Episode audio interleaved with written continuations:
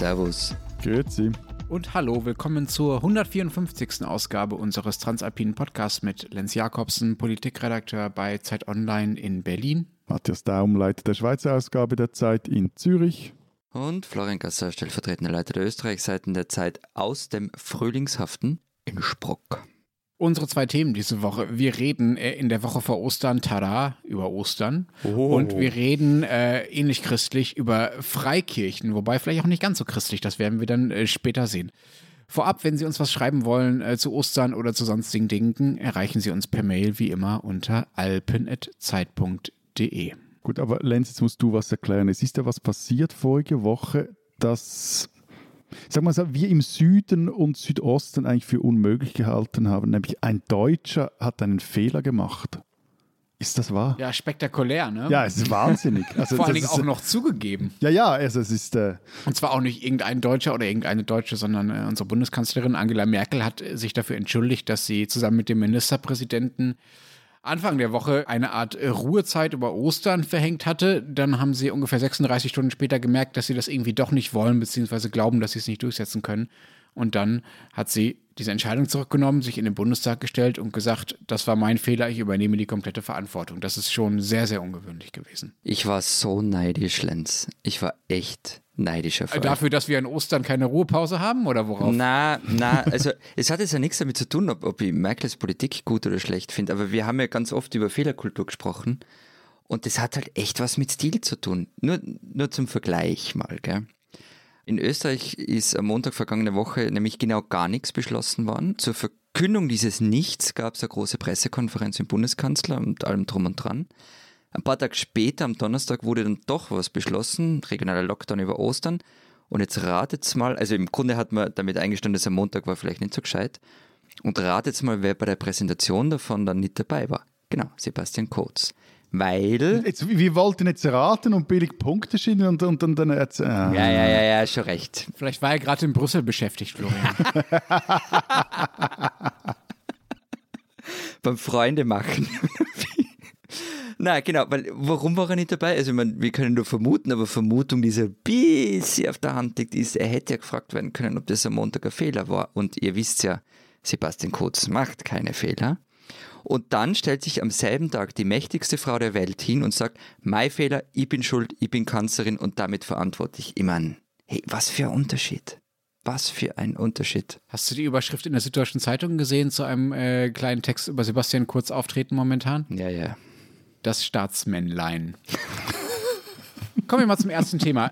Ostern. Die Ruhetage sind bei uns abgesagt. Das heißt, ein bisschen was ist erlaubt. Ich erkläre gleich noch genauer, äh, wie viel. Wie ist denn der Stand bei euch? Verwandtenbesuche, Reisen, Urlaube, Familienspaziergänge, Essen gehen am Ostersonntag. Was darf man, was darf man nicht an diesem Ostern? Ist ein bisschen kompliziert. Das haben wir jetzt bei der Geschichte ähm, vom vergangenen Donnerstag. Und es ist nämlich vor allem regional unterschiedlich. In Ostösterreich, für Menschen, die sich in der Geografie nicht auskennen, das ist da, wo Wien liegt, da beginnt ab 1. April eine sogenannte Osterruhe, eine, sie haben es wirklich so genannt, Cool-Down-Phase. Cool. Ja, bis, down. bis einschließlich 6. April. Und es gilt da eine 24-stündige Ausgangsbeschränkung, Maskenpflicht in geschlossenen Räumen, wenn mehr als eine Person anwesend ist, also daheim natürlich. Das Homeschooling wird nach den Ferien verlängert, es gibt Zugangstests für den Handel, Arbeitspendler und Pendlerinnen aus Risikoregionen müssen zweimal die Woche getestet werden und so weiter und so fort. Im Rest des Landes bleibt alles wie gehabt, außer in Vorarlberg.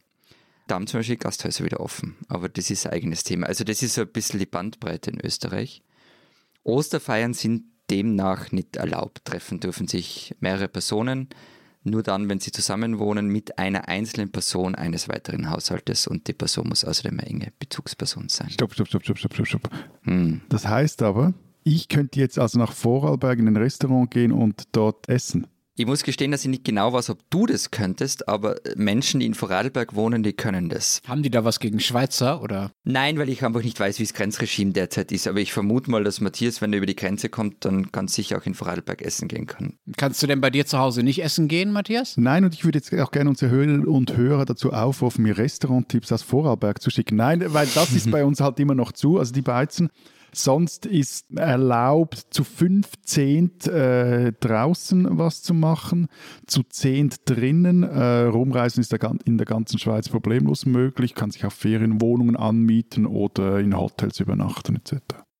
Wow, also rumreisen geht in Deutschland, um mal aus diesem Land jetzt zu berichten, äh, nicht. Also man darf natürlich reisen, aber man darf nicht übernachten. Ne? Also es gibt keine touristischen Angebote. Aber du dürftest nach München fahren, problemlos. Kommt drauf an, was ich da mache. Ja, ja, aber beruflich München und dort da übernachten. Beruflich München dürfte ich, aber ich muss dann im Hotel nachweisen, dass ich, in, ah, okay. dass ich auf Dienstreise bin. Ich darf also nicht Familie in München besuchen und dann im Hotel übernachten. Ich darf aber Familie in München besuchen, aber vorausgesetzt, es kommen nicht noch meine drei Geschwister, die ich nicht habe, zu meinen Verwandten in München, die ich nicht habe.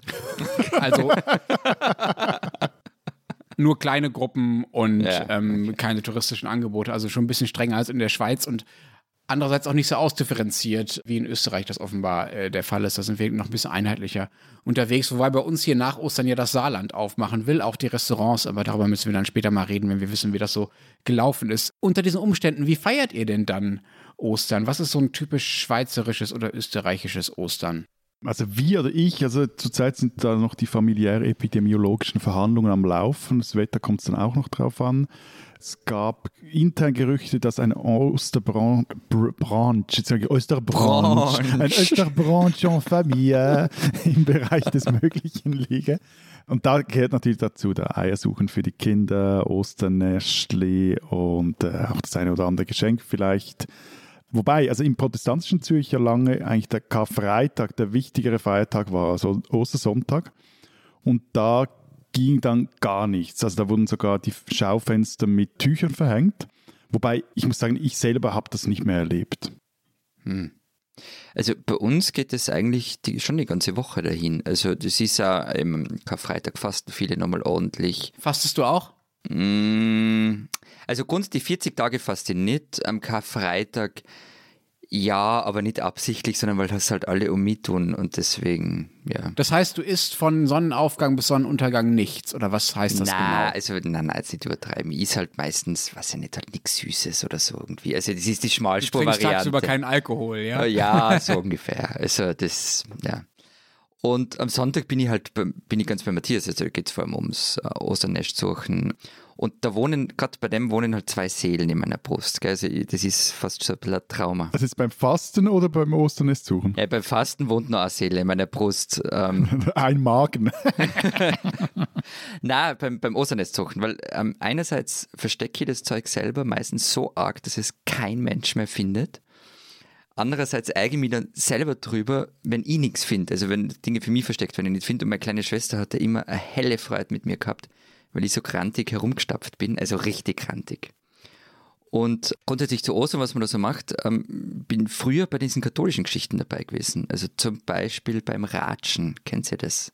Naja. Nee, aber Ratschen heißt hier in manchen Regionen so viel wie Tratschen, also wie reden, ne? Also so ein bisschen rumpalavern. Ja, nein, ne, genau, hast bei uns auch, hat aber nichts damit zu tun.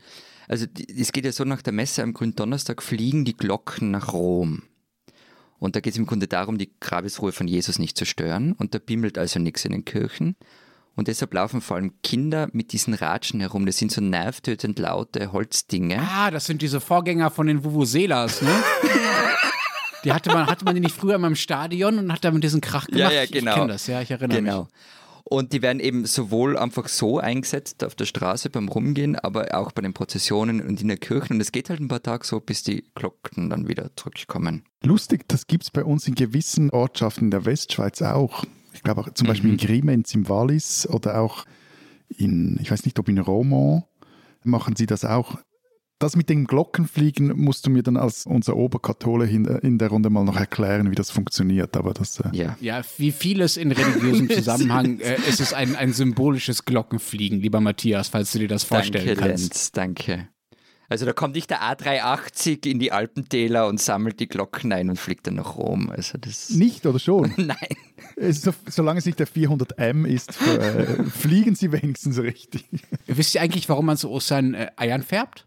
Mm Beschäftigungstherapie, wie so vieles. Äh, ja, das auch, das auch mittlerweile, äh, gerade im Lockdown. Aber wir haben ja äh, vorhin schon, Florian, du hast gerade schon vom, vom Fasten gesprochen.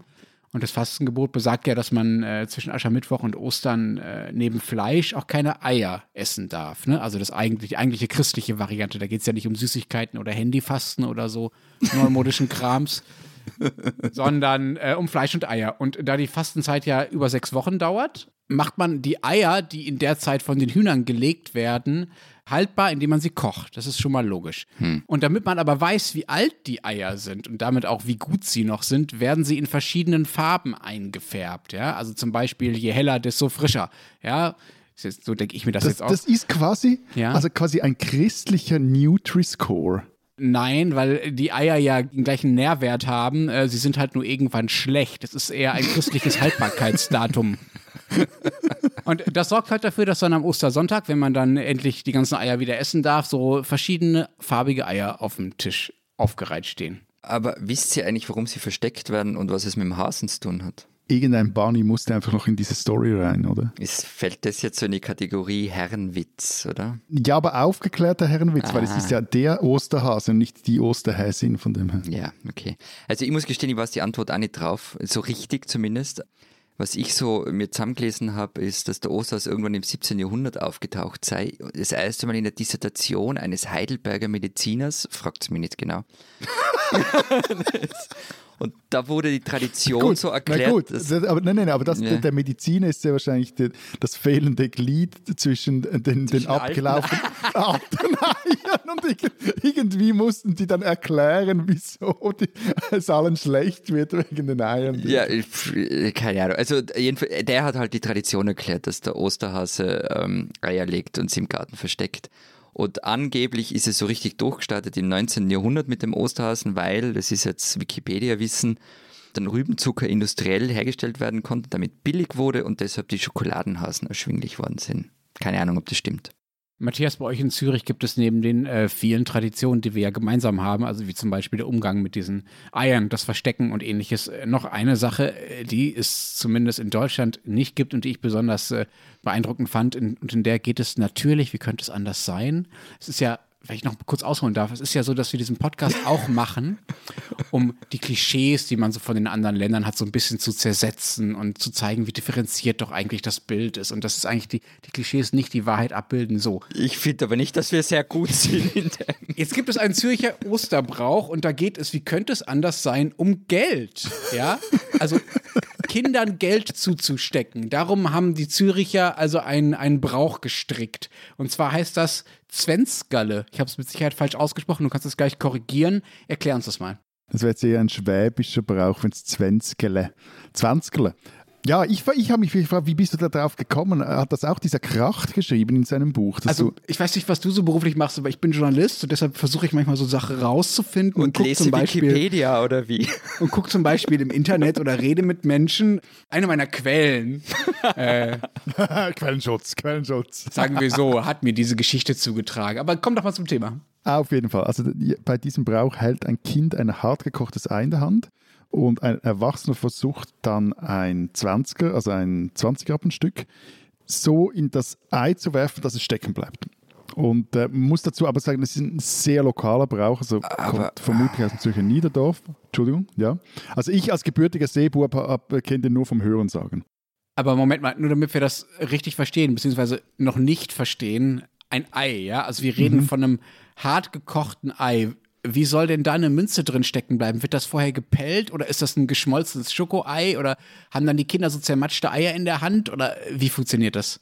Weder zermatschte Eier noch zermatschte Kinder. Es soll anscheinend mit der richtigen Technik funktionieren, so ein 20-Rappen-Stück in ein hart gekochtes Ei zu schmeißen, ja? Ja, schon, aber ist, ähm, ich meine, das hartgekochte Ei, wenn man da irgendwie so ein paar hässliche Münzen reinhaut, wir wissen ja alle, wie hygienisch die sind, dann kann man das Ei verschmeißen ist so ein Ei überhaupt 20 Rappen wert? Ich habe keine Ahnung, wie viel 20 Rappen sind.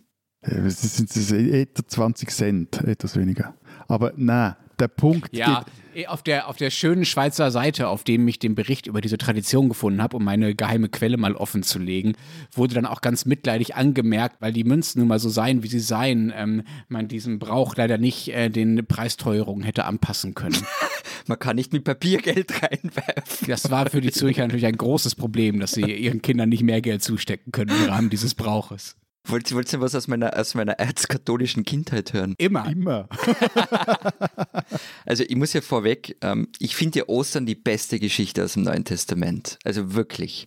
Glaube hin oder Glaube her. Ich finde, vor allem im Gegensatz zu Weihnachten. Also Weihnachten ist so, ein Paar sucht Unterkunft, Kind kommt auf die Welt, Halleluja. Pff.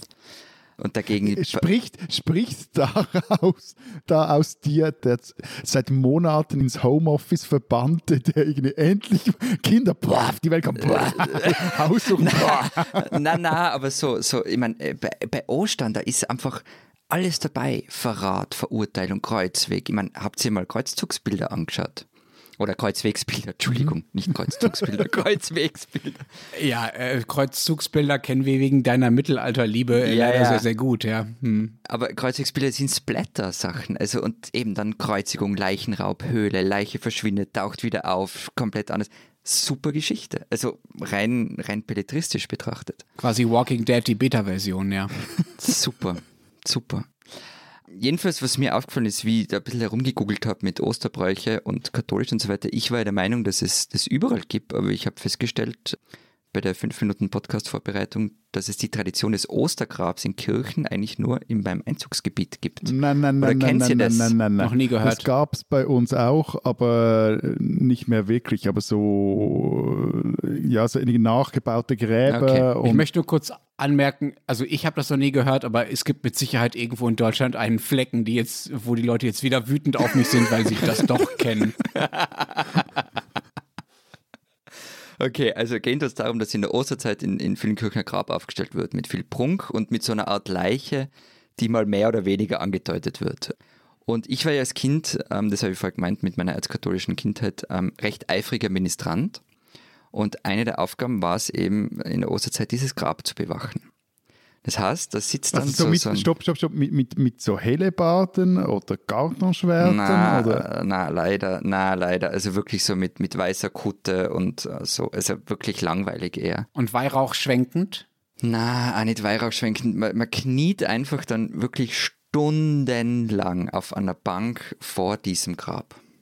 That's it. Und es klingt Ah, mühsam. man kriegt keine Waffen, aber Ja, man muss knien. Klingt richtig ja. mühsam und das war es auch. Fiese Kombination.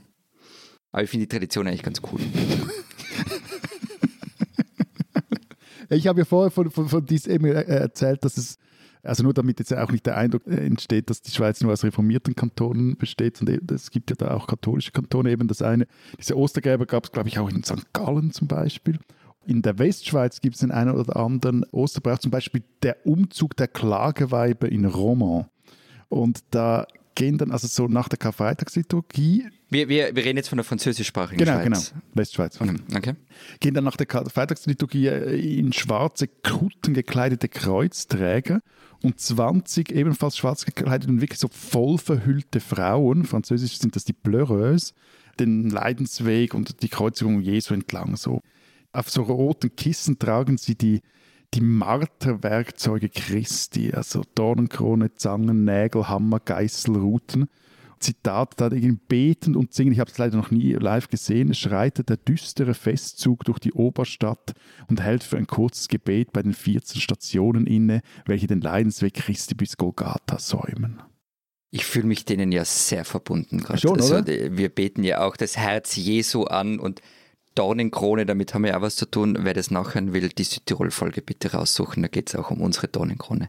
Aber hey, ähm, und die SVP hat, hat das jetzt denen weggenommen wegen Verhüllungsverbot oder wie? Nein, traditionelle Anlässe sind da ja ausgenommen, so habe ich es zumindest im Kopf. Ja. Was aber ist, findet dieses Jahr nicht statt wegen Coronavirus. Okay. Wobei mein, mein liebster Brauch, sorry, das ist ein relativ wieder infantiler und auch allem aus reformierten Gefilden, der, der kommt aus Oster, das äh, Blaueier schwimmen. Das hat jetzt, äh, lass mich mal vermuten, eher nichts mit der Haltbarmachung von gekochten Hühnereiern zu tun, dass diese Eier blau sind. Nein, wobei die, die, die Eier, die blau sind, das sind tatsächlich Hühnereier, nicht äh, irgendwelches äh, gruseliges Zeugs, das du jetzt denkst. Aber in Oster, äh, hier in Kanton Zürich, springen kälteresistente Schwimmerinnen und Schwimmer in den Greifensee, um sich vom Sprungturm der Body, der ist, glaube ich, so 20 Meter vom Ufer entfernt, jeweils ein blaues Ei, also ein Hühnerei zu holen. Der Ministrant in mir äh, muss jetzt darauf hinweisen, dass das vermutlich keine biblische Tradition ist. Nicht nur vermutlich, das ist so ein Eventfurz aus dem 21. Jahrhundert. der erste Tag, mit dem jetzt äh, Ostern beginnt, also dieser Podcast erscheint ja am Mittwoch, am Tag danach, am Donnerstag ist dann Gründonnerstag, wird vermehrt Grünes gegessen, habe ich gelesen. Das ist auch so eine der Traditionen, die ich selber eigentlich nicht mehr miterlebt habe. Ist das bei euch anders? Äh, kennt ihr das noch? Nie gehört. Nie gehört. Nie gehört, okay. Dann scheint es einfach sich wirklich erledigt zu haben mittlerweile. Und dann gibt es in Österreich noch den Palmsonntag als sehr wichtigen Tag für die Kinder, habe ich gelesen. Die bitten dafür gutes Wachstum.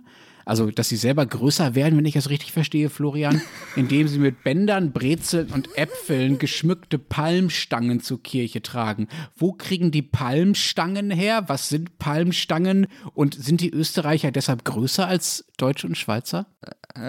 Also, so wie wenn ich jetzt ein ganz gemeinen Witz mache. Völlig okay.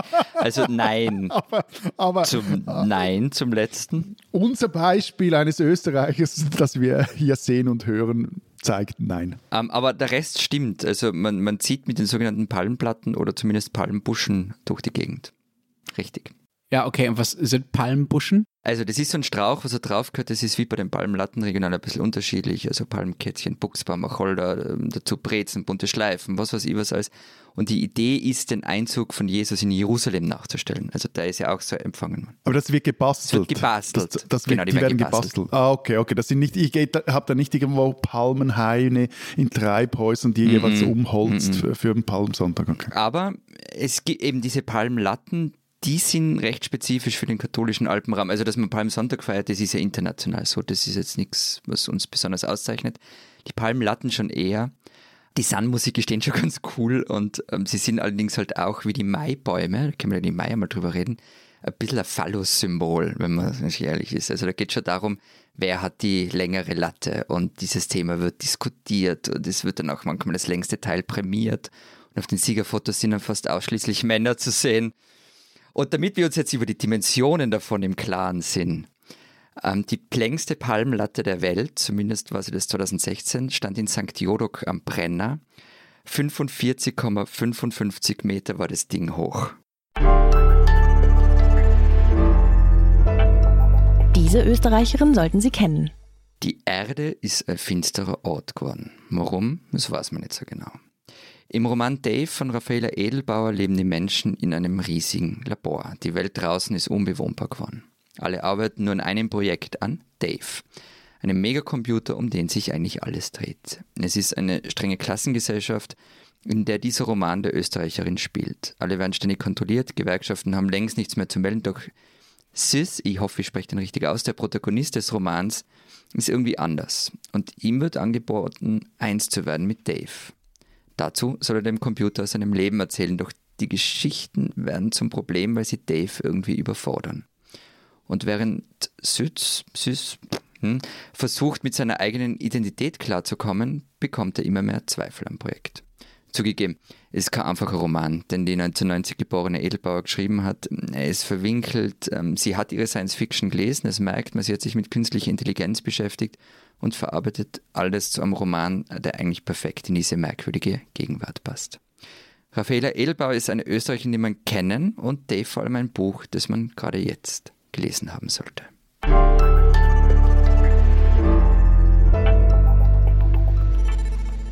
Unser zweites Thema Freikirchen. Und bevor wir anfangen darüber zu reden, wie groß und wichtig und wie ausgeprägt die in unseren Ländern so sind, müssen wir, glaube ich, erstmal klären, äh, was Freikirchen überhaupt sind. Also äh, was meinen wir äh, da überhaupt? Was sind normale Kirchen sozusagen? Was ist Freikirche?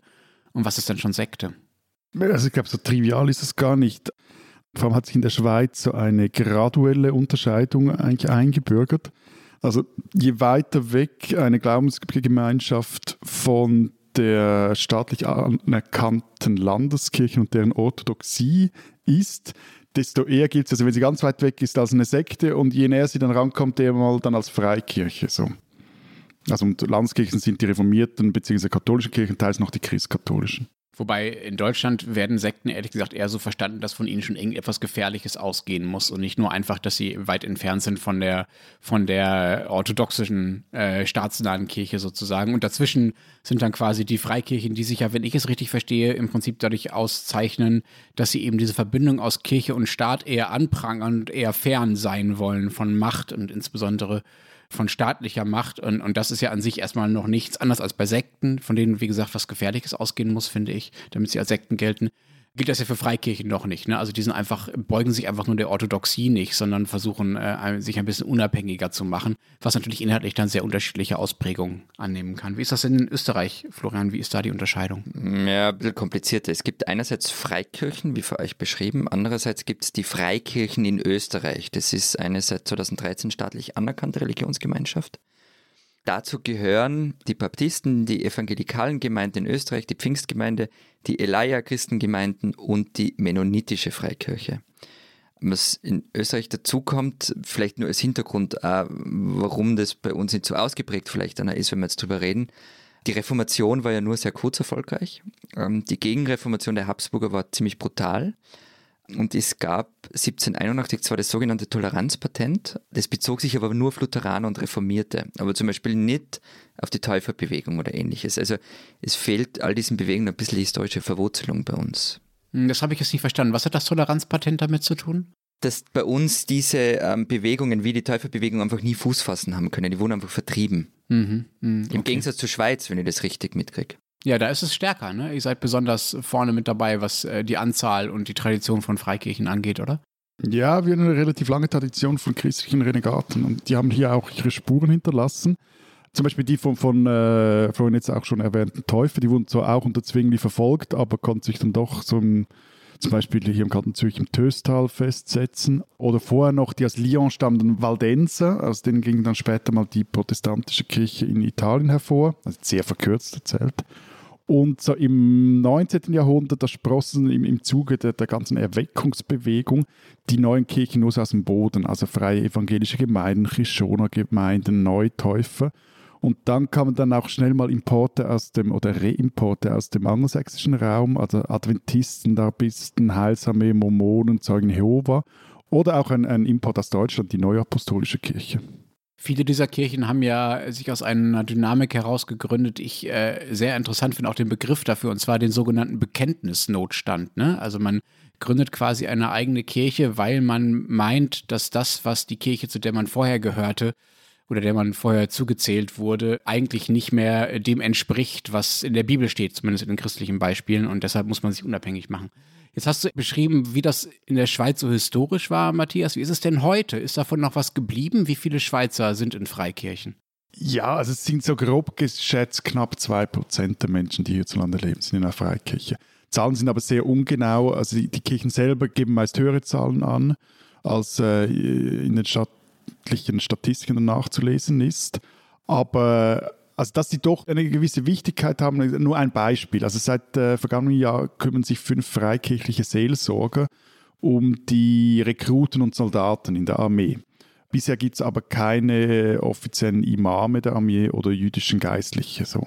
Ein anderes Beispiel ist mit der International Christian Fellowship, ICF, hat die Schweiz auch eine recht erfolgreiche Pop-Freikirche hervorgebracht, die auch in, in Deutschland und, und Österreich, wenn ich es richtig erinnere, aktiv ist. Also was ist eine, äh, okay, was ist eine Popkirche? Also ich kenne katholische Jazzmessen, aber ist es ungefähr deshalb freikirchlich oder wie? Und ich kenne Jesus Freaks, aber das ist auch wieder was anderes, oder? Hm. Ja, Jesus Freaks klingt aber sehr danach, also dass es das etwa treffen würde. Halt so Gottesdienste, die eher an Popkonzerte erinnern, charismatische Prediger, die Publikum eben erwecken wollen. So wie amerikanische Evangelikale, die in Stadien äh, Ja, ja, genau, genau, okay. genau, genau, genau, genau. Und, und so alles gepaart mit einer rigiden Sexualmoral und durchsetzt von Anglizismen. So. Ah, so wie diese eine Geschichte, da haben wir doch einen Podcast darüber geredet, als Sebastian Kurz mal von so einem Pastor oder Prediger in, in Wien gesegnet wurde. Sowas irgendwie so. Und dann, okay. es gibt dann auch bei, beim ICF keine eigentlichen Mitgliedschaften. Und das ist äh, ein kleiner Zirkel, der entscheidet, wie sich die Kirche äh, entwickeln soll. Und nicht irgendwie bei anderen Kirchen oder auch anderen Freikirchen ist das ja eher noch breiter abgestützt, teilweise sogar noch so semi-demokratisch legitimiert, gibt es dort nicht. Der Blick nannte dann mal ICF-Gründer Leo Bicker einen Geldscheinheiligen, Zitat, weil es ihm halt nur um die Kohle gehe. Das äh, fand dann der so mäßig lustig. Aber wie viele Freikirchen fordert auch der ICF auf, einen Zehnten zu leisten? Es gibt zum Beispiel auch ein, ein, ein ganz Freikirchendorf in der Schweiz und, und ähm, nicht Adelboden im Berner Oberland. Das war jetzt wahrscheinlich ein Witz, den ich nicht verstehe, aber wo, wo ist es? Nein, Adelboden, Adelboden in Bern gilt auch so als Freikirchendorf, aber es wurde kürzlich eben in Winterthur, im Quartier von Winterthur, das liegt am Stadt liegt am Ausgang des Töstals, ähm, eben das ist quasi der Zürcher Bible Belt, wurde dort wurde äh, wirklich so ein Town Village gebaut von einer evangelischen Gemeinde, die heißt die Evangelische Gemeinde von Christen, nennt die sich. Und das ist so eine Halleluja-Trabantenstadt mit ähm, Wohnungen, Restaurants, Coiffeur, Physiotherapeuten, Ernährungsberatern, Finanzberater, Spitex, Kinderkrippe und einem natürlich Eventsaal. Gebaut wurde sie, auch klar, weil der Oberprediger der Kirche eine Vision hatte. Hm. Na klar. Du hast jetzt gerade schon vom Zehnten gesprochen. Das ist ja ein sehr alter Begriff dafür, wie sich Kirchen finanzieren. Ne? Also, dass die Mitglieder Geld abgeben an, an die Kirche. Nun wird ja in Deutschland klassischerweise, darüber haben wir auch schon mal ausführlicher gesprochen in einer anderen Folge, das Geld der Kirchen, zumindest der, der, der großen Kirchen, der evangelischen, der katholischen vor allem, über eine Kirchensteuer eingetrieben. Das ist in Österreich, wenn ich mich an diese Folge richtig erinnere, ja anders. Ihr habt ja diese Form von Kirchensteuer nicht, sondern die Kirchen ziehen quasi mm. die mhm. Beiträge selber ein. Wie funktioniert das denn bei den Freikirchen bei euch? Weil bei uns ist ja genau das der Unterschied. Ne? Also viele Freikirchen sagen bei uns extra, nein, wir wollen eben nicht wie die Evangelien und die Katholen, also die klassischen großen Kirchen, die Staatshilfe beim Einziehen der Gelder. Wir wollen uns äh, selber finanzieren über Spenden. Äh, wenn es diesen Unterschied bei euch nicht gibt, wie finanzieren sich denn dann die Freikirchen? Ich hatte bis vor einer halben Stunde keine Ahnung. Ähm, aber dann habe ich nachgeschaut und in der Verfassung der Freikirchen steht, Zitat, die finanziellen Mittel werden aufgebracht durch freiwillige Zuwendungen unter Lebenden und von Todeswegen jedweder Art wie Spenden und dergleichen, Erträgnissen aus kirchlichen Veranstaltungen und Verwaltung von Vermögen sowie allenfalls verpflichtenden Beiträgen. Also eben allenfalls. Werden verpflichtende Beiträge von den Mitgliedern eingehoben, sind einerseits die staatlichen Vorschriften einzuhalten, andererseits ist auf die Exekution durch Verwaltungsbehörden zu verzichten. Okay, das heißt, ihr macht es so wie die großen Kirchen auch. Genau. Die Freikirchen. Genau, ganz mhm. genau so. Gibt es bei euch denn Zahlen dazu, wie viele Leute tatsächlich Mitglied sind? Äh, Matthias, du hattest schon die 2% angedeutet. Ich habe jetzt ehrlich gesagt nicht im Kopf, was das äh, in absoluten Zahlen bedeutet. Ich ja, das wären dann so etwa 160.000 bei uns. So. Wow, das ist schon ordentlich. Vor allen Dingen, okay. weil ich mal für Deutschland geguckt habe und zumindest Zahlen aus 2017 gefunden habe, die mir einigermaßen seriös schienen. Und das waren, haltet euch fest, 140.000. Das heißt, in der Schweiz, Wahnsinn. die ein Zehntel kleiner ist äh, als Deutschland, sind mehr in absoluten Zahlen Leute Mitglied in Freikirchen als im riesigen Nachbarland. Ne? Das ist schon ein krasser Unterschied. Wie ist das in Österreich? Hast du Zahlen, Florian? Ja, ich habe nur diese Zahlen von diesen Freikirchen in Österreich, also von diesem Zusammenschluss. Und die haben insgesamt 20.000 Mitglieder. Wenn man das jetzt auf die Bevölkerungszahl rechnet, dann kommt man dann nicht einmal annähernd an die 0,3 Prozent Marke. Aber es gibt ja noch andere Freikirchen, ne, die dazukommen. Genau, es gibt noch andere, klar. Aber ich weiß, es sprengt jetzt das Thema und es hat vielleicht ja gar nichts damit zu tun. Aber wenn ich die schon irgendwann einmal irgendwo unterbringe, Matthias muss uns noch von der meiner Meinung nach abgefahrensten Schweizer Predigerin erzählen. Eine Frage noch, wie sagt ihr denn eigentlich den, den Freikirchen? Gelten die bei euch auch als Fischli oder als Stündler? Was? Na. Kennt ihr den nicht? Ich weiß nicht, was Hä? diese Worte bedeuten. Wovon sprichst du? Fischli, als Fische, das sind die mit den Fischen hinter am, hinter am Auto. Was? Diese Begriffe sagen euch nichts? Na. Hm, langweilig. Ich will über, über sie reden. Aber äh, Moment, Moment, Moment. Ein paar Minuten haben wir noch, Matthias. Bitte erklär uns. Fische am Auto? Ja, der, der, Fisch ist ja ein, ein, ein, christliches Zeichen und vor allem unter gewissen Freikirchengängen auch verbreitet, dass die hinten dann so einen Fischkleber, so einen symbolisierten Fisch am, am Auto haben. Und das bedeutet, dass ich da Mitglied bin? Genau. Also Bei einem speziellen oder so ins, ich bekenne mich zu irgendeiner dieser Freikirchen? Ich habe jetzt nicht mehr im Kopf bei welchen, aber bei, bei gewissen ist das ein Insignium und die, mhm. deshalb sagen wir denen bei uns auch die Fischli oder eben die Stündler. Mhm. Aber du wolltest über jemand anders sprechen, glaube ich. Ja, Du weißt ja über wen, oder? Uriella. Ja. Uriella. Erika Hedwig Bertschinger Eike. Wie viele Doppelnamen sind das in einem Namen? Wobei, müssen jetzt fair sein. Also jetzt sprechen wir über eine Sekte, nicht mehr über, über eine Freikirche. Ich weiß, und es ist vielleicht gar nicht schlecht, dass wir das tun, weil dann können wir einmal sagen, dass es wichtig ist, diese Trennlinie zu ziehen in Richtung Sekten, aber man gleichzeitig dazu sagen muss, dass es in manchen Fällen gar nicht so einfach ist, diese Trennlinie zu ziehen. Aber wie auch immer, Uriella, der Sprache Gottes, immer noch ein Highlight bei jeder YouTube-Recherche. Also gut, die Kurzfassung geht so. 1973, erscheint das Jahr 1973, da fällt eine Frau vom Pferd. Er leidet schwere Kopfverletzungen und behauptet nachher, seitdem könne sie hell sehen. Sieben Jahre später, 1980, gründet dann diese Frau eben Erika Hedwig Bertschinger Eike, die damals aber noch, glaube ich, Xell hieß. Nee, einen anderen Namen hatte, der mir jetzt entfallen ist. Auf jeden Fall gründet sie in Eck bei Zürich ihren Orden eben Fiat Lux. Es werde Licht. Und es dauert ein paar Jahre, so zehn Jahre später ist der Orden so groß wie vorher und nachher nie mehr. Ich finde, es bis zu maximal 1000 Jüngerinnen und Jünger, die sich da um sie scharen. Und Uriella, wie sie sich nannte, war der Ansicht, dass das Ende der Welt nahe sei, aber die Anhänger von Fiat Lux würden dann von unbemannten Raumschiffen gerettet werden. Und der Erzengel Uriel, der betreue halt neben Jesus Christus auch sie, also Uriella selbst, und sei ihr schon viele Male in ihrem Wohnzimmer erschienen. Und warum ich über die reden will, abgesehen davon, dass eben man, man, man schaue auf YouTube nach, aber sie ist halt ein Beispiel auch dafür, wie eine völlig irrelevante Person, ich meine, Fiat Lux hat nie wirklich viel Mitglieder gehabt. Eben, maximal 1000. So. Ja, so. Wie die zu einer Medienfigur hochgehypt wird, wie die plötzlich Einfluss hat und wir heute auch, ja, wegen mir drüber reden, und so sie ihre Botschaften angebracht hat. Ich meine, die hatte mal über Adolf Hitler angeblich gesagt in einem Interview, der lebe auf dem Mond und laufe dort in Ketten rum.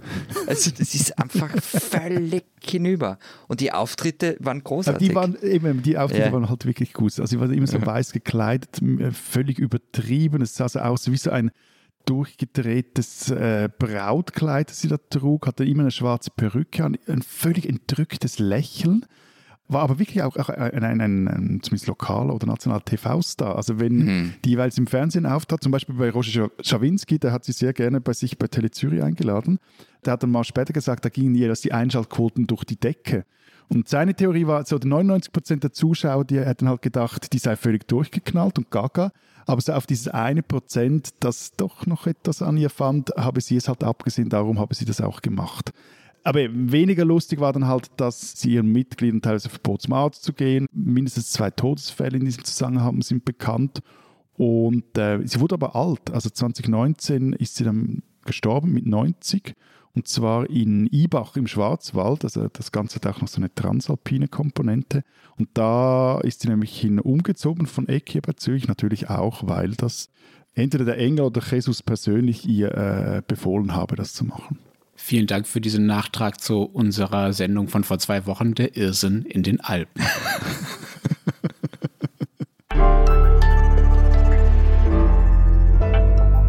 Die spinnen, die Deutschen. Die deutschen Schulbuchverlage Diesterweg und Calver haben äh, nicht vor 50 Jahren, sondern 2014 ein Kursbuch Religion herausgebracht für die Sekundarstufe 2. Das ist, um das kurz zu übersetzen, die gymnasiale Oberstufe, also 11., 12. und da, wo es sie noch gibt, 13. Klasse. Die Schüler, die das lesen, dieses Schulbuch, sind also so 16, 17, 18 Jahre alt, manche sogar noch älter. Ein Alter, in dem man die Dinge, die man so lernen soll, in der Schule schon kritisch diskutieren kann und auch gerade über dieses Diskutieren die Dinge dann auch lernen soll. Weswegen sich die Autoren dieses Buches wohl dachten, sie könnten sich mal was äh, ganz besonders Abgefahrenes und Kontroverses einfallen lassen. So kam es dann, dass in diesem Schulbuch folgende Aufgabe steht. Achtung, ich zitiere, es ist kein Scherz. Anne Frank trifft im Himmel Adolf Eichmann. Setzen Sie sich mit dieser Vorstellung kritisch auseinander. Aber sorry, was ist mit dieser Sendung los? Zuerst ist Adolf Hitler auf dem Mond in Ketten und jetzt treffen sich äh, Adolf Eichmann und Anne Frank im Himmel. Ich weiß es auch nicht. Äh, beginnen wir mal mit der kritischen Auseinandersetzung. Also, kritisch an dieser Vorstellung, die diese Schulbuchautoren da in ihr Schulbuch geschrieben haben, ist äh, erstens, dass Anne Frank, die 14 Jahre alt war, als sie getötet wurde, sich vielleicht auch nach ihrem Tod, wenn man überhaupt daran glaubt, dass es so etwas wie ein Jenseits und einen Himmel und eine Hölle gibt, nicht mehr mit einem der übelsten Nazitäter überhaupt auseinandersetzen äh, müssen sollte. Eichmann war ja einer der Hauptorganisatoren des industriellen Genozids an den Juden. Kritisch an dieser Aufgabenstellung diesem Schulbuch ist vielleicht auch, was zur Hölle soll Adolf Eichmann im Himmel? Ja, Adolf Eichmann, den Hannah Arendt ja als Inkarnation des banal Bösen beschrieben hat, hat da einfach nichts zu suchen. Punkt. Damit endet die Auseinandersetzung im inhaltlichen Sinne dann auch schon. Einfach Quatsch. So. Im didaktischen Sinne aber muss man dann doch noch was ergänzen, nämlich äh, was für ein merkwürdiges Verständnis von äh, kritisch sein, ne? kritische Auseinandersetzung heißt es ja in dem Text der Aufgabe, vertreten eigentlich die Autoren dieses Schulbuches und ja auch die Lektoren dieses Schulbuches in diesen Verlagen, wenn sie Opfer und Täter äh, quasi da zum gleichberechtigten Duell im Jenseits antreten lassen. Also aus meiner Sicht, sorry, liefern die Verlage dieses Schulbuches und die Autoren so äh, den auf die Spitze getriebenen Beweis dafür, was eigentlich passiert, wenn man dieser äh, kryptoliberalen Vorstellung folgt. Man müsse eigentlich immer ständig und mit allen reden und äh, solle doch bloß niemanden ausgrenzen, egal wie jenseitig seine Taten und Ansichten so sind. Liebe Verlage Diesterweg, lieber Verlag Calva, ihr spinnt doch.